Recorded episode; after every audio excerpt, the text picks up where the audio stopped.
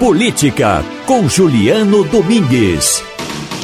Juliano Domingos é professor da Universidade Católica de Pernambuco, jornalista, cientista social, mestre e doutor em ciência política. Boa tarde, Juliano, tudo bem com você?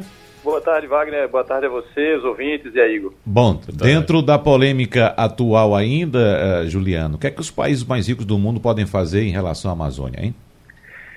Wagner Igor, essa questão da Amazônia é um, um excelente eh, exemplo para que a gente perceba a disputa justamente por aquilo que se chama de narrativa, né? E a construção da narrativa e o quanto o governo Bolsonaro insiste numa narrativa do confronto.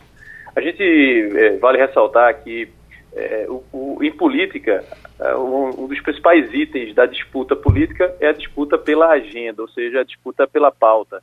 Isso acaba contaminando a opinião pública e a opinião pública passa a aderir, né, em maior ou menor medida, àquela pauta, aquela agenda e aquela narrativa dos grupos em disputa. Então, aquele grupo que consegue convencer a opinião pública a partir da sua perspectiva acaba saindo na frente dessa disputa política. E a imagem que tem sido disseminada desse caso, mundo afora, ainda mais quando a gente pensa nesse ambiente de redes sociais digitais, de mídias digitais e o engajamento de determinadas celebridades, tem sido muito ruim para o Brasil em geral.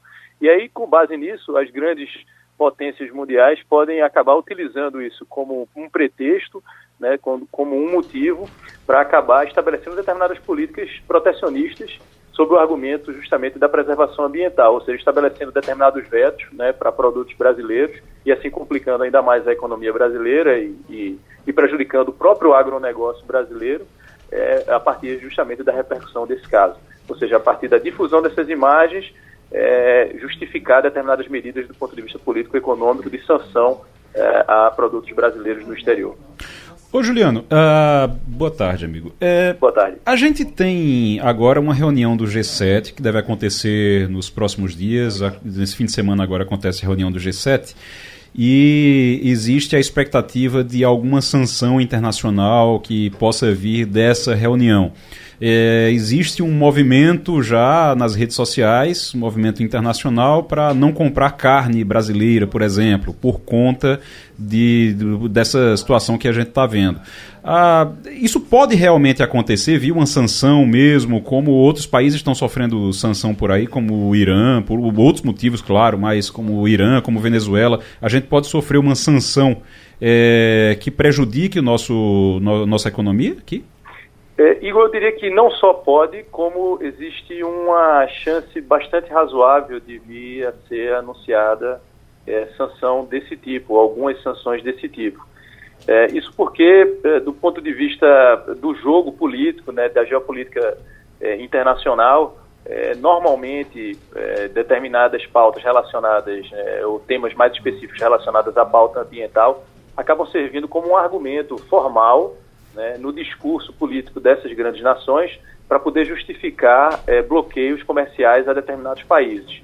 Então, isso acaba legitimando, sobretudo quando se trata de um tema tão popular, né, que acaba causando uma espécie de comoção mundial. E aí, mais uma vez, é, as redes sociais digitais colaboram muito nesse sentido, sobretudo a partir do momento em que determinadas celebridades, né, que vai de Kim Kardashian a Cristiano Ronaldo, se manifestam nas redes sociais, e ao mesmo tempo em que é, é, determinados líderes é, do, é, associados ao governo é, federal não colaboram com isso, como, por exemplo, o deputado Eduardo Bolsonaro, que, às vésperas de ser indicado embaixador é, do Brasil em Washington, compartilhou um vídeo ofensivo e de crítica como um recado a Emmanuel Macron.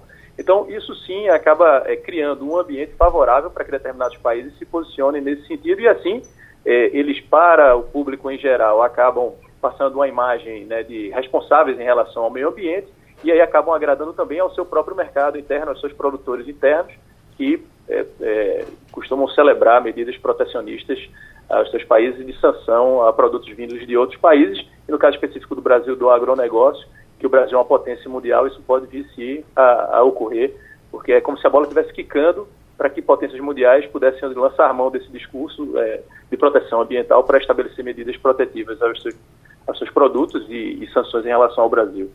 Juliano Domingues, muito obrigado, um abraço para você e até semana que vem. Um abraço para você, um abraço a Igor e aos ouvintes, até a próxima.